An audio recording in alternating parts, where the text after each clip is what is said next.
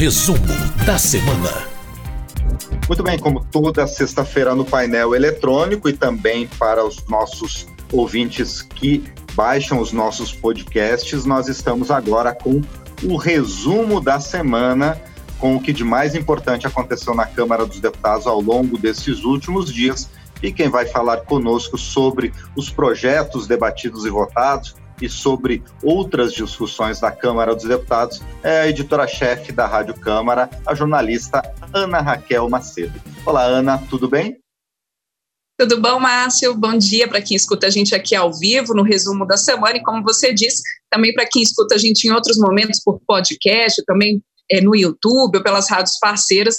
A gente também cumprimenta aqui nesse resumo, de volta depois de uma semaninha aí que eu fiquei de férias, né, Márcio? Tirando ali um recessozinho, mas agora de volta e trazendo aí para quem acompanha a gente o que, que foi votado, o que, que foi principalmente discutido aqui na Câmara ao longo da, dos últimos dias. Pois é, Anne, foram bastante medidas provisórias que foram votadas e também, ao que tudo indica, parece que acabou a discussão sobre o adiamento das eleições, porque tanto Senado quanto Câmara votaram né, o, a proposta de emenda à Constituição que adia as eleições, e ela foi, inclusive, já promulgada em sessão do Congresso. Vamos começar por isso, pode ser? Vamos sim, Márcio. Eu acho que eu concordo com você, foi o grande destaque da semana. Né? A gente teve ali um, um amplo acordo entre as lideranças partidárias que permitiu, então, a votação dessa proposta de emenda à Constituição pelo regime virtual de votação, inclusive ali flexibilizando alguns prazos de primeiro, segundo turno de votação, tanto na Câmara quanto no Senado.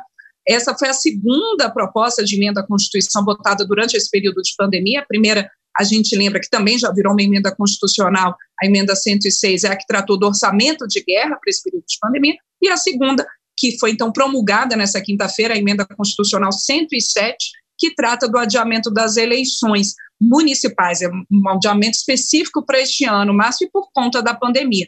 Inicialmente, a gente lembra aqui ao nosso ouvinte que as eleições municipais estavam previstas, o primeiro turno para o dia 4 de outubro e o segundo pro dia, previsto para o dia 25 de outubro, mas com essa emenda constitucional há um adiamento de 42 dias, e com isso o primeiro turno da eleição municipal fica previsto para o dia 15 de novembro, e o segundo turno, onde houver, para o dia 29 de novembro.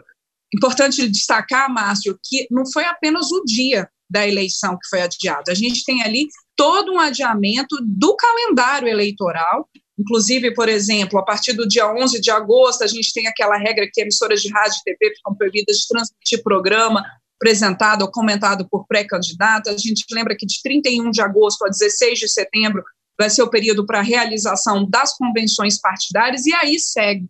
Então, a gente não tem um adiamento só do dia específico da eleição. Esse Márcio, é, foi muito negociado entre os parlamentares, tanto na Câmara quanto no Senado, inclusive ali diretamente pelos presidentes da Câmara, Rodrigo Maia, e do Senado, Davi Alcolumbre, com o Tribunal Superior Eleitoral, o, inclusive pelo presidente do TSE, o ministro Luiz Roberto Barroso, e ouvidos cientistas, ouvidos médicos, sanitaristas, infectologistas. Durante a promulgação da emenda constitucional nessa quinta-feira, isso foi muito lembrado, que esse foi um prazo e essa foi uma data colocado ali em conversa com os especialistas, com quem está na linha de frente de combate à pandemia do coronavírus. Inclusive, o primeiro vice-presidente da Câmara, que é também vice-presidente da mesa do Congresso Nacional, o deputado Marcos Pereira, do Republicanos de São Paulo, mas ele colocou o seguinte: que ele era contra o adiamento dessa data inicialmente, mas foi convencido por esses especialistas e por conversas com diversas lideranças, e que ele então se tornou um dos principais articuladores dessa mudança então na Constituição. Por isso, então, esse é o destaque da semana, né, que eu coloco, Márcio, esse adiamento das eleições municipais, lembrando que está adiada a eleição, mas não o dia da posse, a posse dos eleitos continua prevista para o dia 1 de janeiro de 2021, e há uma possibilidade, por essa emenda constitucional, que em algumas cidades onde ali exista ainda um número alto de casos de coronavírus, alguma situação mais delicada ali no período de 15 de novembro, que a Justiça Eleitoral peça então à Câmara e ao Senado, peça ao Congresso para que seja prevista uma nova data para a realização de eleições nessas cidades, onde, eventualmente, quando chegar ali o dia 15 de novembro, a situação ainda esteja complicada. A gente espera que não, né, Márcio? Que até lá a gente já tenha um momento mais calmo e de controle dessa pandemia. Inclusive, esse período, o próprio ministro, presidente do TSE, ministro Luiz Roberto Barroso, colocou que esse período, esse adiamento também é importante para que a justiça eleitoral tenha agora esse trabalho árduo, difícil, de prever eleições seguras, eleições limpas, até o dia 15 de novembro. Quer dizer, toda ali uma logística na própria organização da eleição, prevendo então essas medidas que a gente já tem colocado aqui ao longo dos últimos meses, permitindo que é, haja o um mínimo possível de aglomerações, é, que haja ali um cuidado especial é, com quem é grupo de risco, tudo isso agora vai ser definido nos próximos meses. Perfeito. A gente realizou uma série de entrevistas ao longo dessas últimas semanas a respeito desse tema. Ontem mesmo foi o tema principal do painel eletrônico, e apesar de, como você falou, muitos parlamentares, é, a princípio, não concordarem com o adiamento das eleições, mas todos entendem a situação de calamidade que estamos vivendo, né, e esperamos que até novembro realmente a situação já esteja melhor para todo o Brasil. Bom, Exato. e agora também. É, mas como uma emenda constitucional precisa de, no mínimo, três quintos das duas casas concordando com uma mudança na Constituição. Então, quer dizer, uma ampla maioria ali, de parlamentares favoráveis a essa mudança e esse adiamento. Apesar de algumas discussões. É, pois é. E agora, os prefeitos que forem eleitos em segundo turno, eles terão ainda um mês né, para fazer a transição da sua gestão, né, para, para a sua gestão, o que não é muito tempo nas cidades grandes, mas também eh, os candidatos já têm tempo para se preparar para isso também, como você falou, a posse está mantida para o dia 1 de janeiro nas prefeituras de todo o país. E além da questão das eleições, a gente teve quatro medidas provisórias né, que foram é, votadas na Câmara dos Deputados. Você vai falar um pouquinho sobre elas agora, né, Ana? Isso. A gente teve é, a conclusão ali da votação da medida provisória 944, Márcio, que é a que prevê o programa emergencial de suporte a empregos, principalmente ali pequenas e médias empresas.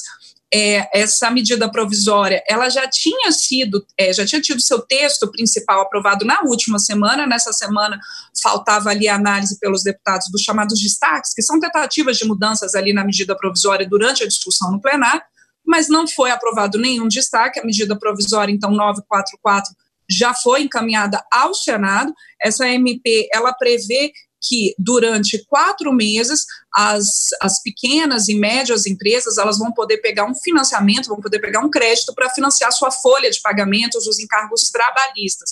É, o relator dessa medida provisória, o deputado Zé Vitor, do PL de Minas Gerais, ele fez algumas modificações no texto encaminhado originalmente pelo Poder Executivo, pelo governo ao Congresso. Por exemplo, ele ampliou, a Márcio, o limite é, de faturamento da empresa que pode pegar esse financiamento por esse programa especial. Antes, o limite é, previsto pelo governo era de 10 milhões de reais de faturamento, foi para então 50 milhões de reais de faturamento dessa empresa anualmente. Uh, então, e prevê ali que o, o, Banco Nacional de Desenvolvimento Econômico e Social destine cerca de 34 bilhões de reais para esse programa emergencial. Outra mudança do deputado Zé Vitor, relator, é que inicialmente o governo ele previa o financiamento de dois meses da folha de pagamento. O relator então prevê aí quatro meses e também a possibilidade de que esse empréstimo ele seja tomado até o dia 31 de outubro desse ano. O governo previa que o empréstimo pudesse ser tomado até o dia 30 de junho. Então, agora a MP 944, com a sua votação concluída pela Câmara, vai ao Senado. Outra medida provisória que foi ao Senado, Márcia, é a MP 930, que ela prevê ali a diminuição da proteção cambial de bancos que têm um investimento no exterior, é o chamado RED, ali na linguagem, né, no jargão aí desse sistema financeiro e de investimentos, esse, é, essa medida provisória, segundo o governo, ela é importante porque nesse momento de crise, não apenas no Brasil, crise mundial e intensificada por conta da pandemia de coronavírus, há uma volatilidade muito grande das taxas cambiais, né, uma, uma flutuação muito grande das taxas de câmbio, e por isso, então, essa medida provisória prevista aí para diminuir é, essa necessidade ali de, de proteção em dólar, proteção em câmbio desses bancos que tenham investimentos no exterior. A medida provisória 930 também vai ao Senado. E a outra medida provisória votada nessa semana, mas que ainda não foi, teve a sua votação concluída, Márcia, que eu destaco aqui, é a medida provisória 934, que é a que trata dos dias letivos e trata da carga horária nas escolas, no ensino fundamental, no ensino superior. É essa medida provisória, ela está sendo relatada pela deputada Luísa Canziani, do PTB do Paraná, e ela é, já teve a sua votação nessa semana, o texto base aprovado, mas ainda falta votar os destaques, e esses destaques estão previstos, é, é, a sua análise está prevista para a próxima semana. Essa medida provisória 934, a, ela é importante pelo seguinte, Márcia, ela prevê e regulamenta essa possibilidade de que neste ano, por conta da pandemia de coronavírus, que você tenha, é, não precise seguir ali o que está previsto na lei de diretrizes e bases da educação, de você ter 200 dias letivos, e que você, também pela LDB, você tem que ter uma carga horária mínima de 800 horas. A relatora Luísa Canziani está prevendo que da forma como veio do governo, que não haja essa necessidade dos 200 dias letivos, e que no caso da educação infantil que você não tenha que cumprir nem mesmo essa carga horária mínima de 800 horas. E ali ela colocando a peculiaridade da educação infantil neste momento, claro, da pandemia. Prever também ali que as escolas possam se adaptar, que elas possam, inclusive, se houver necessidade, que elas é, é, levem o ano letivo de 2020 até 2021 e que possam, inclusive, juntar séries ali né, a partir do ano que vem, para que você cumpra esse conteúdo previsto para 2020. A gente lembra que na, no período, Márcio, que a pandemia chegou aqui ao Brasil, a, era o início do ano letivo, era março, né? Algumas cidades, por exemplo, aqui no Distrito Federal, em Brasília, a, as aulas foram suspensas no dia 16 de março. Então, você estava no início do ano letivo. Por isso que há essa possibilidade e essa modificação proposta ali também pela relatora de que você possa juntar ambos. Outra é, questão prevista nessa medida provisória 934 é que aqueles estudantes é, do ensino superior de carreiras ligadas ao combate direto à pandemia, por exemplo, na área de saúde, que você possa, por exemplo, antecipar a formatura. Então, no caso dos médicos, se tiverem já cumprido cumpridos ali pelo menos 75% da carga é, é, de internato, que esses estudantes possam já se formar. No caso de outras é, carreiras ligadas à saúde, se já tiverem é, é, se já tiver sido cumprido ali uma carga mínima de 75% do estágio obrigatório, que também ele possa antecipar essa formatura. Isso tudo previsto justamente para que você tenha mais profissionais de saúde nesse momento em que eles são tão necessários nesse combate direto à pandemia de coronavírus, a pandemia da Covid-19, né, Márcio? Como eu disse, a medida provisória, texto base dela aprovado nessa semana, mas ainda resta a análise dos chamados destaques, que são essas tentativas de mudança do texto no plenário. E rapidinho, a gente teve a MP 925 também, tem a ver com as relações de consumo do, dos clientes de companhias aéreas, é isso, Ana? Essa medida provisória, Márcio, ela ainda precisa ser votada, ela está na pauta da próxima semana do plenário, é o primeiro item da pauta também do, da semana, da próxima semana, a MP 925, como você disse, realmente, ela trata ali das relações de consumo com as empresas aéreas, aquela questão de você estar tá com uma passagem comprada, como é que você faz para poder é, é, é, chegar ali e utilizar esse crédito. Então, também está prevista a votação dessa medida provisória, já está na pauta, inclusive pauta divulgada da próxima semana do plenário, Márcio. Muito bem. E além disso, rapidamente, porque a Câmara trabalha e a gente se estende também, né, Ana? Teve tá. vários assuntos importantes nas comissões que tratam do enfrentamento ao coronavírus, não é? Isso. Vou falar também rapidamente antes das comissões, Márcio, só lembrando aqui que acompanha a gente no resumo, que a gente teve um anúncio dessa semana da prorrogação do auxílio emergencial de 600 reais por mais dois meses. É, pela lei que foi aprovada pelo Congresso, o governo, se mantivesse o valor de 600 reais, ele poderia sim prorrogar sem necessidade de uma nova votação pela Câmara e pelo Senado, então auxílio emergencial prorrogado por mais dois meses. A oposição está defendendo que esse auxílio seja pago até o fim do ano, então a gente prevê aí que esse assunto vai voltar à discussão. A gente também teve, Márcio, a sanção da chamada Lei Aldir Blanc, que prevê o pagamento ali de um auxílio para os artistas que foram afetados pela pandemia e que também é, é, espaços culturais que precisem de um financiamento, então a lei prevê isso, são 3 bilhões de reais que o governo federal tem que destinar para esse setor, e agora a, a oposição, principalmente quem defendeu muito fortemente esse projeto, essa lei, agora o Dir Blanc, quer que o governo edite uma medida provisória liberando rapidamente esses 3 bilhões de reais. O governo editou, junto com essa sanção, a medida provisória 986, que prevê a regulamentação do pagamento desse benefício aos artistas. Mas ainda está sendo aguardada uma medida provisória liberando esses 3 bilhões de reais. E também eu destaco aqui, Márcio, que foi é, a, sancionada a, a lei que prevê a destinação de 160 milhões de reais a instituições de idosos de longa permanência, e foi vetado totalmente o projeto de lei que suspendia por 90 dias a inscrição no SPC a partir do dia 20 de março. Isso foi vetado totalmente, o governo ali alegou motivos, a, a, inclusive, é, é, da legislação, e que isso não poderia acontecer.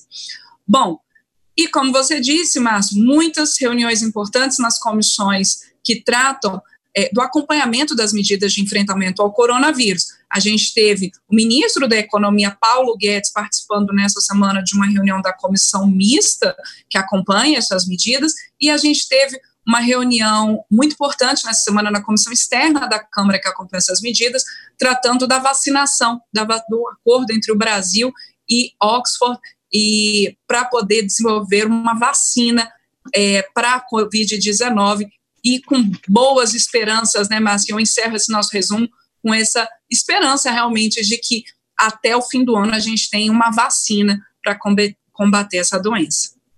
É, e o que mostra a importância da ciência brasileira fazer, realizar parcerias né, com outras instituições em outros países para chegar a um bom termo né, para essa questão tão complicada que tá, a gente está vivendo em todo o mundo, especialmente aqui no Brasil. E por enquanto, então, muito obrigado a Ana Raquel Macedo pelas informações, pelo detalhamento de tudo o que aconteceu na Câmara dos Deputados ao longo desta semana, aqui no nosso resumo da semana. Obrigado, Ana. Obrigada, Márcio. Um bom fim de semana aí para quem acompanha a gente aqui nessa sexta-feira e também para quem acompanha a gente depois nesse resumo.